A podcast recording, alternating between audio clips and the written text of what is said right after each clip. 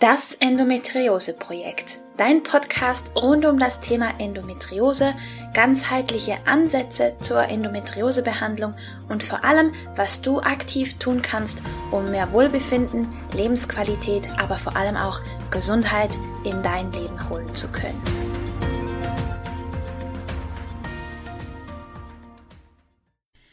Hallo und herzlich willkommen zu einer weiteren Folge von Das Endometriose Projekt. Ich bin Romina, ganzheitlicher Endometriose Coach und ich freue mich wie immer sehr, dass du eingeschaltet hast. In der heutigen Folge geht's um das Thema Schilddrüse beziehungsweise etwas genauer um Hashimoto. Mit Endometriose haben wir leider auch eine erhöhte Wahrscheinlichkeit, an anderen Krankheiten zu erkranken. Insbesondere Autoimmunerkrankungen und Schilddrüsenprobleme. Dazu gehört auch Hashimoto, eine Autoimmunerkrankung der Schilddrüse, bei der sich der Körper gegen die eigene Schilddrüse wendet. Deswegen ist es gar nicht so selten, dass Endometriose-Betroffene gleichzeitig an Endometriose und auch an Hashimoto erkranken.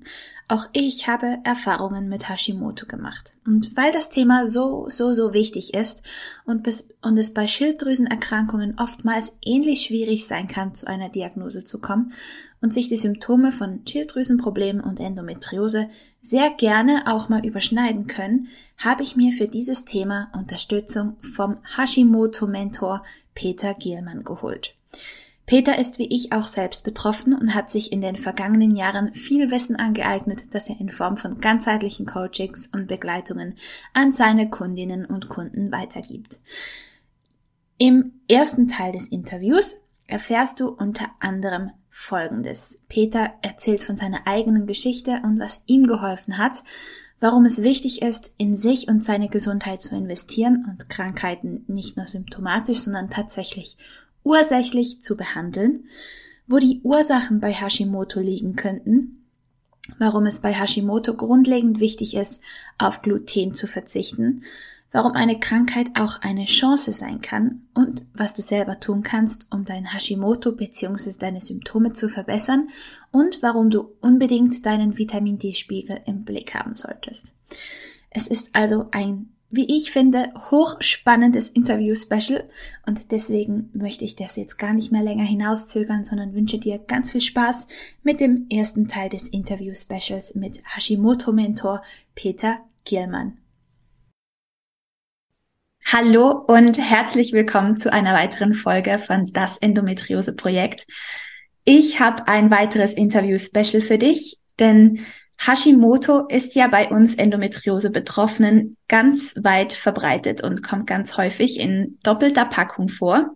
Und deswegen habe ich mir Hilfe geholt in Form von dem Hashimoto-Mentor Peter Gilmann. Hallo Peter, schön, dass du da bist. Hallo, liebe Romina. Peter, magst du dich mal ganz kurz vorstellen für die, die dich nicht kennen? Ganz kurz. Ich versuch's. Darfst auch ein bisschen länger. Die, die mich schon länger kennen, die werden sagen ganz kurz. Und Peter, das ist ein Widerspruch in sich. Wir probieren es trotzdem. Ich bin Peter, Hashimoto-Mentor, wie du mich eben schon angekündigt hast. Bin seit ähm, circa 2013 habe ich zumindest die Diagnose, 2012, 2013 habe ich die Diagnose Hashimoto bekommen. Einer meiner letzten Ärzte hat mir jetzt gesagt, dass das wahrscheinlich schon so ein bisschen in die Kindheit weiter zurückgeht, dass ich Hashimoto habe. Ähm, ich bin Co-Oberhaupt von der großen Großfamilie, also acht Kinder leben hier zu Hause. Das neunte Kind ist draußen in der Weltgeschichte unterwegs, ist also der größte im Haus. Und ähm, arbeite aus dem Homeoffice heraus, was sich mit der Großfamilie super vereinen lässt. Bin ausgebildeter ganzheitlicher Gesundheitsberater, bin Ernährungsberater, Fitnesstrainer, Vitamin D-Berater, Entspannungstrainer. Ähm, also alles das, was man braucht, um rundum Glücklichkeit ähm, zu verteilen, die Menschen rundum zu versorgen. Ähm, bin jetzt gerade dabei, äh, mich als Heilpraktiker auszubilden und ähm, freue mich immer dann, wenn ich Menschen ein Stück weiter in ein leichteres Leben äh, begleiten kann. Bin, weiß ich noch nicht, ob ich es gesagt habe, 45 Jahre alt. Äh, eigentlich habe ich so drei Alter. Ich habe so das Alter, was, was, auf dem, was im, im Ausweis steht. Da bin ich 45. Mein Körper fühlt sich manchmal an wie 60 oder 70. Und im Kopf bin ich irgendwie so, ja, meine Frau sagt, sie hat eigentlich neun Kinder zu Hause, aber ich sag mal so, manchmal bin ich 20, manchmal bin ich 25 im Kopf. Ja. Also der, der Kopf ist noch relativ frisch. ja, das merkt man ja auch. Du bist echt fleißig mit deinen Ausbildungen, Aus- und Weiterbildungen. Sehr cool. Aber ich glaube, ähm, die Komplexität des Themas erfordert das auch ein bisschen, dass man da wirklich ähm, tief eintauchen kann. Und magst du mal erzählen, du hast ja selber auch Hashimoto, genau. Mhm. Ähm, wieso deine Geschichte war oder ist? Also meine Geschichte verläuft eigentlich gut, gut ähm, oder parallel zu dem, was eigentlich alle anderen oder was ein Großteil der Hashimoto-Patienten so mit sich rumträgt. Man erkennt es eine Weile nicht. Man nimmt die Symptome einfach an, das Gewicht steigt, man ist müde, ähm, obwohl eigentlich an der Ernährung nichts weiter geändert wurde. Man ist ein bisschen launisch, dann ist mal heiß, mal kalt. Ähm, mit Haarausfall hatte ich bisher noch nicht so die Probleme. Ähm, aber auch ich, oder am Anfang hat es mich manchmal so mit, mit Hautproblemen erwischt. Äh, bei mir ist jetzt nicht wichtig, dass die Haut glänzt und babyweich ist. Aber natürlich, wenn man dann mal so ein bisschen gerötete Stellen hat und die nicht so gleich so richtig weggehen, dann macht man sich auch als Mann so seine Gedanken. Was hast du jetzt gemacht? Was ist da los? Was kannst du tun? Und all diese Sachen kamen bei mir immer so stückchenweise. Und als ich dann immer ähm, antriebsloser wurde und auch mein Gewicht so weit stieg, dass meine Frau sagte, du, äh, neue Hose kaufen ist in Ordnung, ich gehe gerne mit dir shoppen, aber wir waren erst vor zwei Wochen eine Hose kaufen und jetzt brauchen wir wieder eine größer. Ähm, guck mal, was da los ist. Das ist irgendwie komisch. Ja, und dann habe ich für mich allerdings auch so ein bisschen reflektieren können. Mein Weg zur Arbeit war 20, 25 Minuten mit dem Auto. Und ich hatte auf dem Weg ins Büro und auf dem Weg vom Büro nach Hause immer wieder mit diesem Sekundenschlaf zu tun. Manchmal war das weniger ein Sekundenschlaf, sondern so ein Sekundenwach, dass ich eigentlich zu Hause angekommen bin und mich gar nicht mehr erinnern konnte, wie bist du jetzt hierher gekommen? Und das war für mich so ein, so ein, so ein Wachrüttler. Weniger das Gewicht, irgendwo gewöhnt man sich dran oder man nimmt es hin. Ich war als Wettkämpfer im Judo aktiv, war da im Schwergewicht, da haben mich die zwei, drei, fünf Kilo, die dazugekommen sind, erstmal nicht gestört, weil im Schwergewicht ist ja nach oben offen. Mhm. Und von daher gab es keine, keine Begrenzung.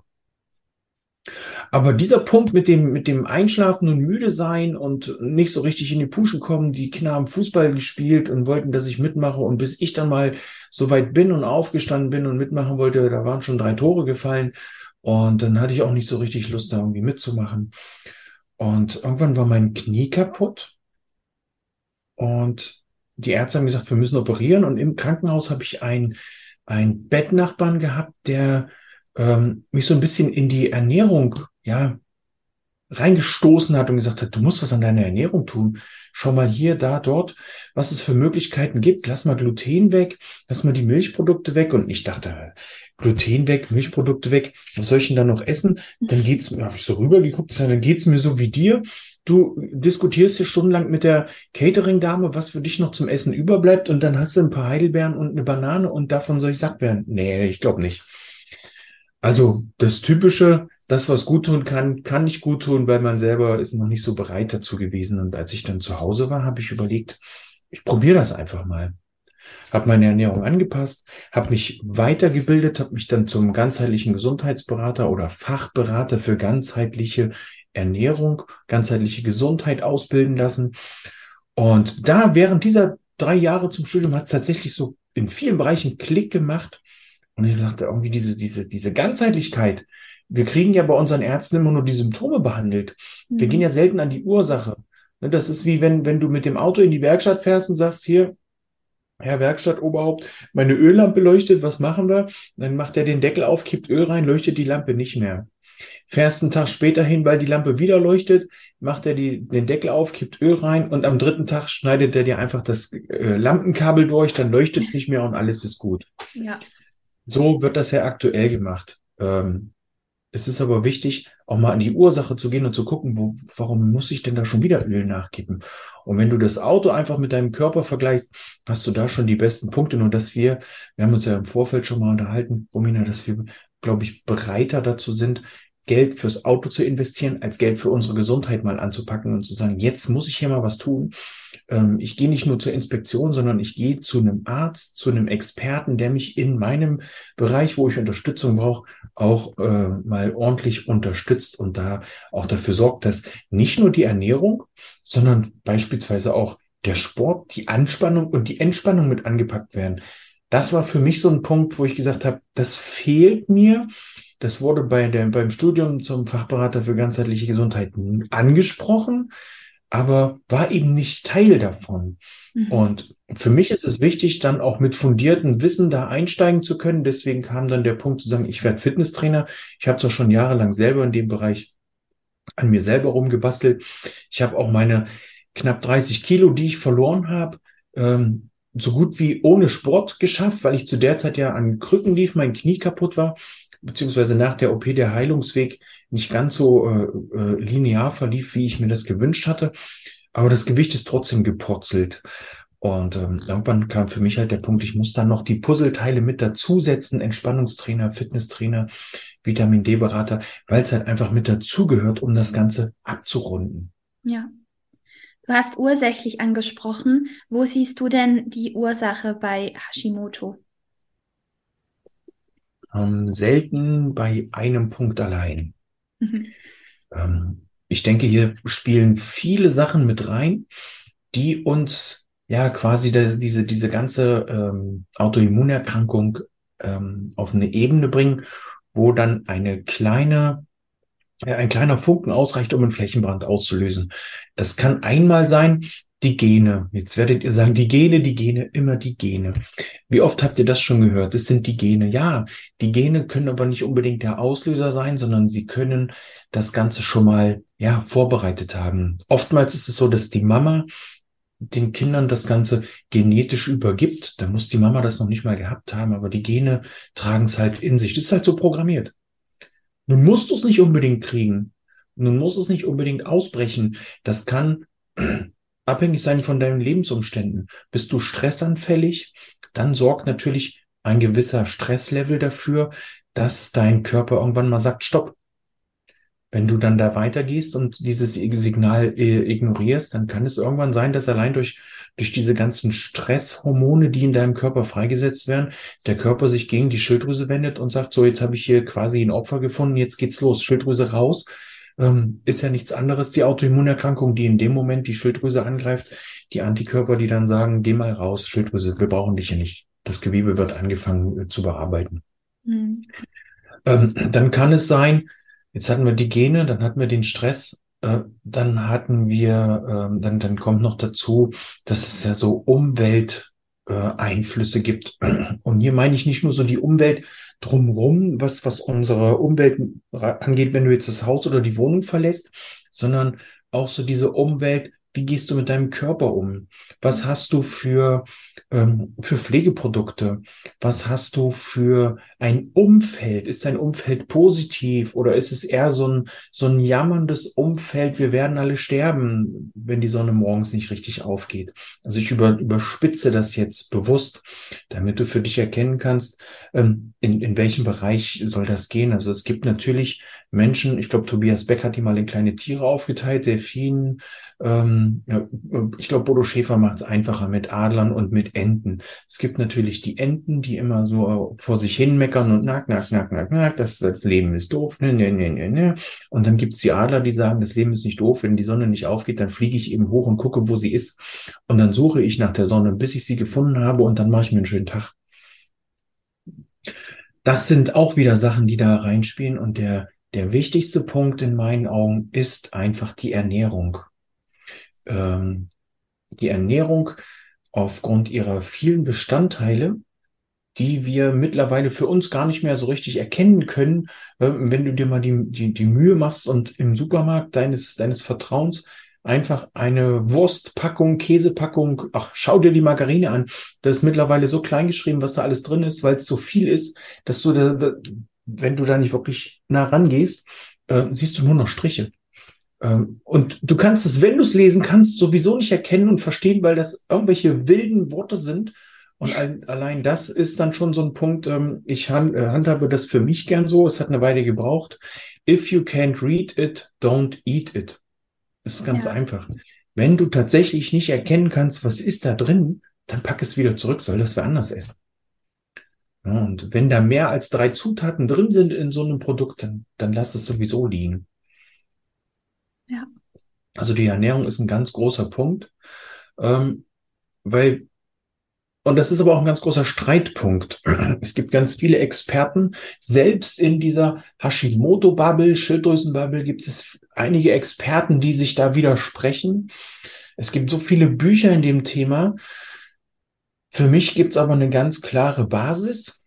Und das habe ich in meinen Ausbildungen zum Hashimoto-Experten gelernt in der Ernährung. Das habe ich in der Ausbildung zum Fachberater ganzheitliche Gesundheit gelernt. Das Gluten muss raus aus dem Körper. Und das muss da raus, egal ob du einen Unverträglichkeitstest gemacht hast und dieser sagt, du hast keine Unverträglichkeit, das muss raus. Wenigstens für drei bis vier Wochen, denn wir brauchen ja eigentlich eins und das ist egal, ob wir Hashimoto haben, Diabetes oder Endometriose oder irgendeine andere Krankheit, wir brauchen das Vertrauen in unseren Körper wieder. Wir gehen ja nicht in die Arztpraxis und geben dem oder der Ärztin dann äh, das Vertrauen ab und hoffen dann, dass die dann schon sagen, was wir als nächstes machen sollen. Und dann gehen wir raus und schimpfen wieder, wie doof das da war. Immer, da, immer sagen die das Gleiche.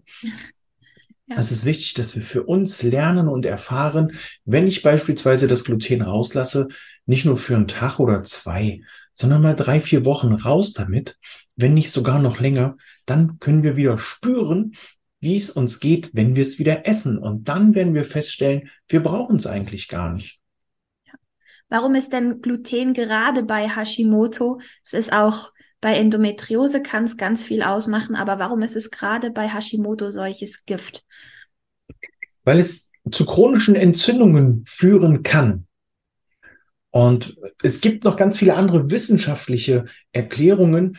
Ähm, die einfachste Erklärung in meinen Augen ist, und da kommt dann wieder so dieser Schwenk hin, auch von, von einigen studierten Ernährungswissenschaftlern, die dann sagen, ja, aber nur wenn du Zöliakie hast, solltest du das Gluten weglassen. Nee, erst recht klar, bei Zöliakie sowieso.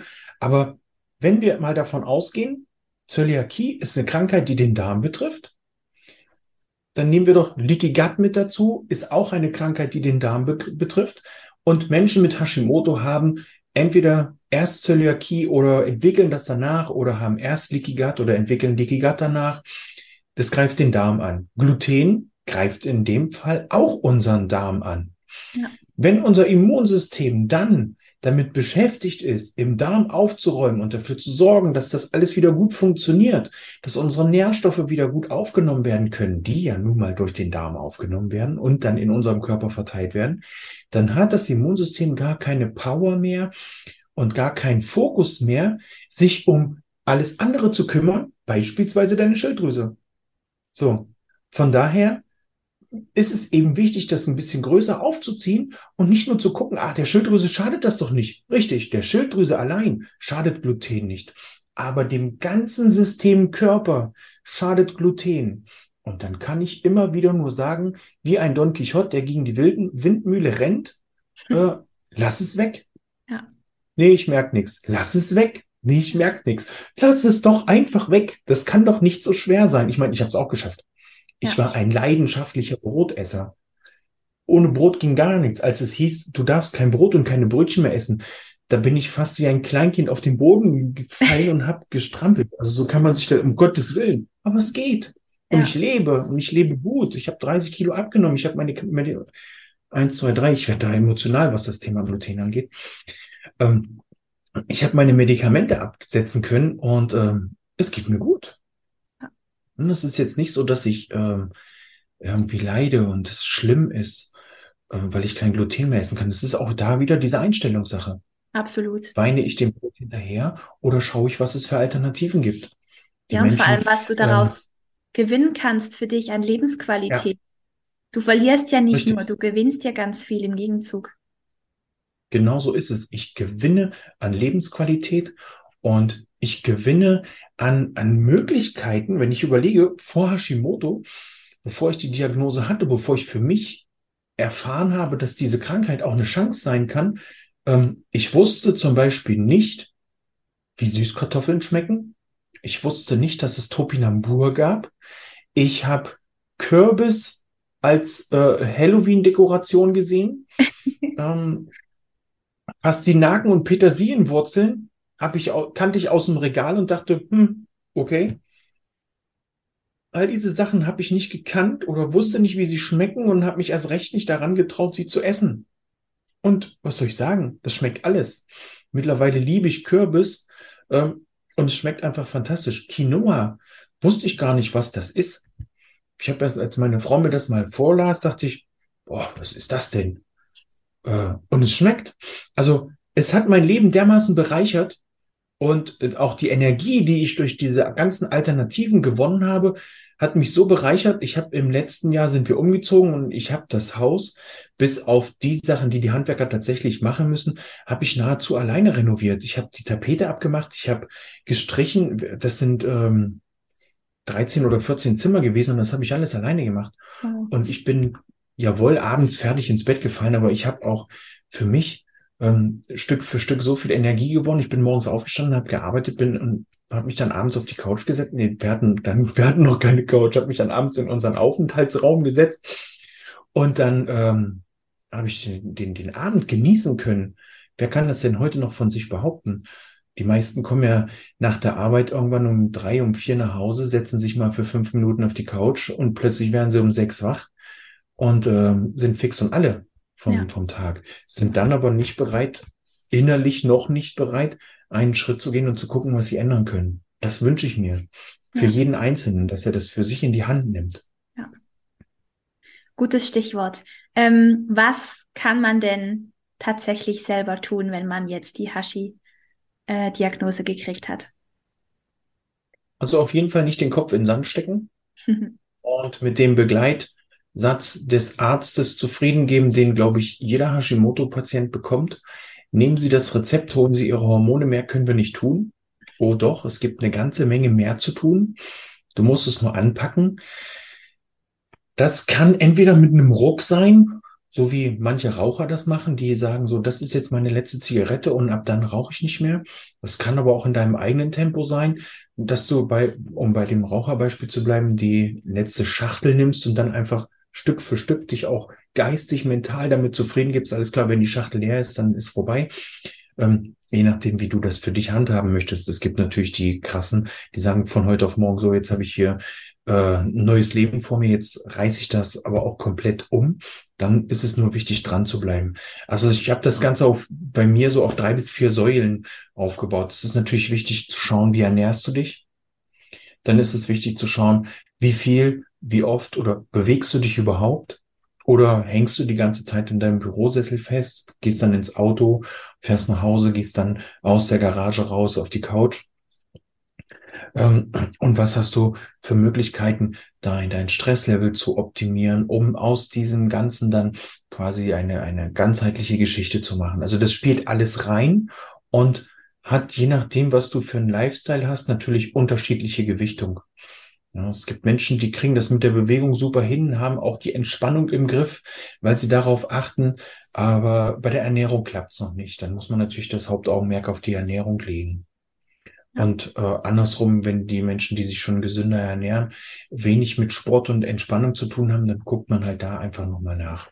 Ja, wenn jetzt jemand, ähm, ich kenne das ja auch von, von meiner Geschichte, die, die, wenn die Antriebslosigkeit und die Kraftlosigkeit so extrem ist, was ist der eine Schritt, den man als allererstes tun sollte, um in die Besserung zu kommen? Was würdest du da empfehlen? Also bei diesem Punkt ist es tatsächlich, auch wenn es nur ein ganz klitzekleines Puzzleteil ist, in meinen Augen wichtig, einmal zu schauen, wie sieht dein Vitamin D-Level aus? Was mhm. hast du für einen Vitamin D-Spiegel? Ja. Der Großteil in der deutschsprachigen äh, Region hat einen Vitamin D-Spiegel, der ist jenseits von Gut und Böse. Der ist irgendwo am unteren Rand des Levels, so dass die Ärzte sagen, oh, mh, hm, ja, passt. Ähm, das ist grenz, grenzwertig schlecht. Und da geht es in meinen Augen, gilt es ranzugehen, weil das ist für mich wie so eine, ja, wie so eine, äh, das, da kannst du so viel Energie mit freisetzen. Und dann ist es natürlich wieder der nächste Schritt, der dann getan werden muss, den Rest anzuschauen. Deswegen sage ich, es ist so ein kleines Puzzleteil, das aber sehr viel bewirken kann. Ähm, und hier muss man einfach gucken, dass man sich von dem, was die Ärzte sagen, ein bisschen löst weil die natürlich auch an die Vorgaben der Deutschen Gesellschaft für Ernährung gebunden sind. Die sagen, Vitamin D pro Tag maximal 800 internationale Einheiten bei einem Erwachsenen. Mhm. Dann kann ich auch sagen, dann geh in die Sauna und nimm dir eine Pipette mit und mit dem Tropfen, der aus der Pipette rauskommt, machst du deinen Aufguss. Das ist ungefähr das Gleiche. Der ist schon verdunstet, bevor der auf dem heißen Stein gelandet ist. Gutes Bild. Na, du ähm, verzeiht mir den Vergleich, aber da könnt ihr euch das bildlich vielleicht besser vorstellen. Wenn du eine Dampflok hast und damit fahren willst, schmeißt du ja auch nicht nur eine Kohle ran. Ja. Oder um von der Dampflok wegzugehen, wenn du dir dein, dein, dein Sonntagnachmittag oder Samstagnachmittag im Sommer deinen Grill anschmeißt, dann wird dein Fleisch oder dein Gemüse oder was auch immer du auf den Grill packst ja auch nicht gar, wenn du da nur ein Brikett drauf packst. Ja. Du musst da volle Kanne Holz und was auch immer für Kohle, dein Brennstoff muss da drauf. Das muss brennen, damit das auch funktioniert. Mhm. Und äh, so ist es bei Hashimoto, bei Diabetes, bei Endometriose der Vitamin D-Level, der sollte ein vernünftiges Level haben. Und ich rede hier nicht von dem, was die Ärzte sagen, 20, 30 Nanogramm, sondern wir brauchen hier schon ein 80er bis 100er Spiegel, um hier vernünftig arbeiten zu können. Ja. Bloß in Deutschland ist das halt noch nicht so, ähm, wie soll man sagen, äh, angekommen, dass das gut tun kann. Im Gegenteil, oftmals liest man ja gerade in den Medien, ähm, dass Vitamin D in Verruf gerät oder ähm, ich habe es jetzt bei Fokus, äh, Fokus Gesundheit, habe ich das kommentiert, weil die gesagt haben, alles aus der Ernährung zu holen, ist überhaupt kein Problem.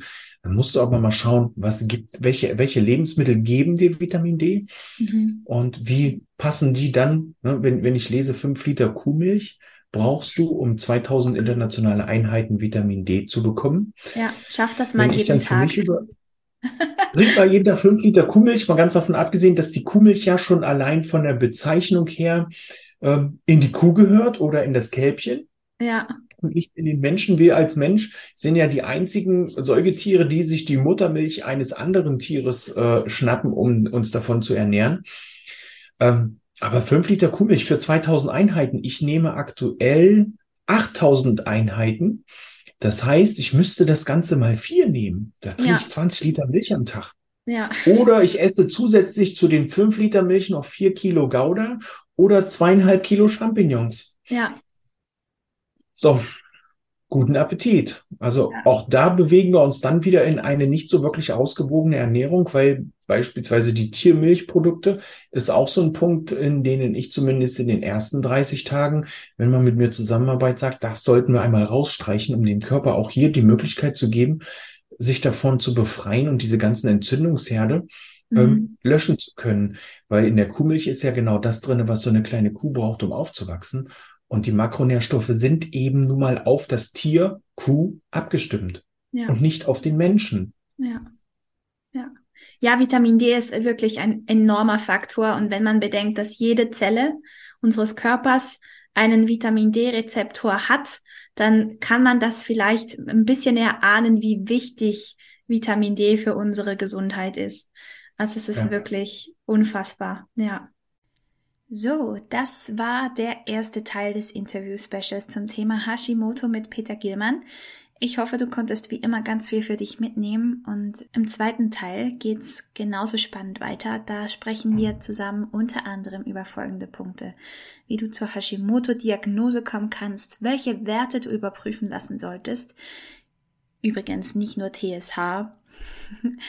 und warum dein Befinden, deine Symptomatik fast noch wichtiger ist als alle Blutwerte, was typische Symptome von Hashimoto sein können, warum du gerade bei unerfülltem Kinderwunsch auch deine Schilddrüsengesundheit abklären solltest, was absolute No-Gos für Hashi-Betroffene sind, welche Nährstoffe und Nahrungsergänzungsmittel bei Hashimoto Sinn machen könnten und warum du dein Umfeld einmal genauer unter die Lupe nehmen solltest.